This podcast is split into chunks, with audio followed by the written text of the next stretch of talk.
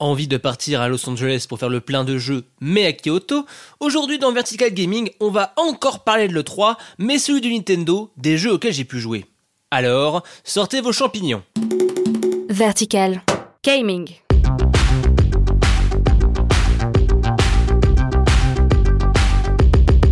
Salut, c'est Etienne et vous écoutez Vertical Gaming, votre rendez-vous hebdo consacré aux jeux vidéo.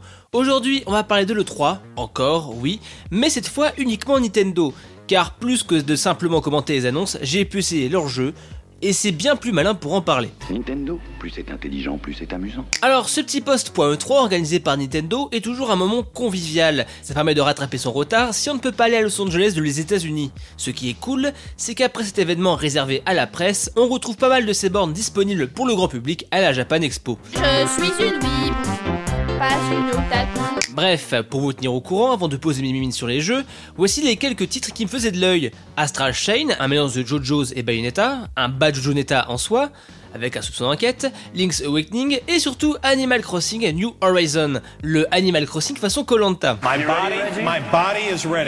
Bon, je commence par le tristement absent Animal Crossing New Horizon, j'ai pensé naïvement qu'avec le gameplay du Treehouse, on aurait pu poser nos mains sur le jeu. Après, j'ai une confiance limite aveugle pour ce jeu, qui ajoute un peu de fruits avec des îles chaudes. New Horizon nous place dans une île déserte, où en plus de rembourser sa maison, on pourra récolter des ressources pour créer d'autres choses. Je pense qu'avec Pocket Camp, ils ont pu expérimenter un peu cette feature, et que c'est un choix logique et que ça permettra d'ajouter un peu plus de profondeur à tout ça. Juste que c'est relou d'attendre jusqu'à mars 2020 pour y jouer. Et leur sentence est irrévocable. Ensuite, passons à Astral Chain, non jouable, mais il y avait une démonstration du titre. Faut dire que ce jeu, c'est un peu le, jeu surprise, hein, dévoilé au pif total dans un Nintendo Direct, un jeu par Platinum Games. Alors, petite parenthèse, où est Bayonetta 3, les gars? On n'a pas news depuis un moment, s'il y a eu un problème à la Metroid Prime 4, recommençant à 0, qu'ils nous le disent quoi Franchement, c'est frustrant. Mais bon, entre temps, on a eu DMC 5 de Capcom. Bref, Astral Chain où on incarne Les flics du futur. où on doit mener des enquêtes, mais surtout capturer et détruire d'étranges chimères. Et oui, car le principe du DCC Chain, de Astral Chain, pour capturer et casser la bouche à des chimères. Des monstres qu'on peut utiliser comme armes contre d'autres créatures.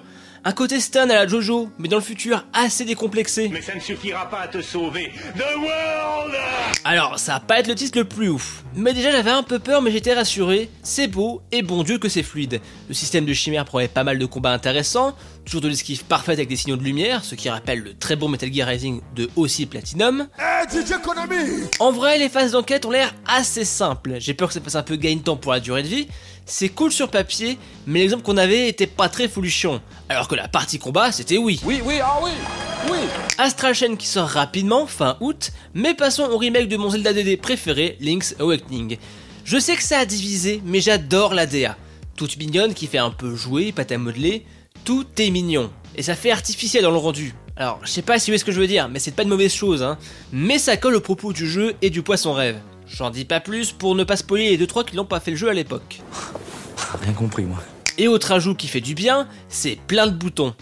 Alors oui, on peut se déplacer sur une direction, waouh, la 3D, mais la Game Boy, c'était un peu les embrouilles. Deux boutons, il fait choisir entre bouclier, épée et tous les autres objets. Là, t'as un bouton épée, un bouton bouclier et deux boutons pour les objets. Ça, c'est du luxe. Juste ça rend l'expérience mille fois meilleure que sur Game Boy. Champion Link's Awakening, c'est pour le 20 septembre et c'est Day One pour moi. J'attends pas une révolution, juste un jeu que je veux revivre, partager. Mais passons au dernier jeu, Luigi's Mansion 3. Alors Luigi Mansion, c'est un jeu que j'ai bien aimé sur GameCube. J'ai fait l'impasse sur E2 sur 3DS car malheureusement, il y avait trop de bons jeux sur cette console pour tous les faire. Le problème du temps, c'est un non-problème. Donc quand j'ai vu l'annonce à l'époque, j'étais pourquoi pas. Quand j'ai vu le trailer slash démo du Nintendo Direct de l'E3, j'étais ah ouais, pourquoi pas. Et donc, pourquoi pas. J'ai pris le jeu en main, déjà c'est plutôt joli, j'aime bien l'idée de l'hôtel avec différentes ambiances à différents étages. Là pour la démo on était ambiance château, moyen-âge et fantôme en armure. I am Michel de Bourgogne. L'exploration était la cool, pas mal de secrets à découvrir avec diverses fonctions de notre aspirateur du futur. Juste que la démo était bien avancée par rapport à l'histoire, par rapport au début. Du coup on avait pas mal, peut-être trop du futur pour tout comprendre. En tout cas, les possibilités ont l'air larges et ça promet. Et autre point cool, c'est la coop possible avec le double en slime de Luigi. Pratique et sympathique pour les secrets. Bref, pas mal de jeux sympathiques pour la Switch. Juste un peu alarmé de pas avoir vu le prochain Fire Emblem qui sort quand même en juillet. Sans doute un Nintendo Direct début juillet, mais là, c'est très bizarre. Sinon, j'ai pu toucher à Pokémon épée et bouclier. Bon, bah, j'ai pas grand chose à raconter dans l'absolu car on a pu faire qu'une arène. Juste que c'est plus beau que les trailers et qu'on a vu que les Dynamax ont de la gueule en termes de mise en scène. Il y avait aussi Mario Maker 2, mais je vous en parle prochainement dans l'une des dernières chroniques. Car oui, les bonnes choses ont une fin. Après celui-là, deux épisodes et c'est le gel du podcast. Bulletin météo du jour. Je vais jeter un froid. C'est terminé pour ce numéro de Vertical Gaming. Si tu as aimé, parle-en à tes potes. Sur ce, à plus dans le stage bonus. Gaming.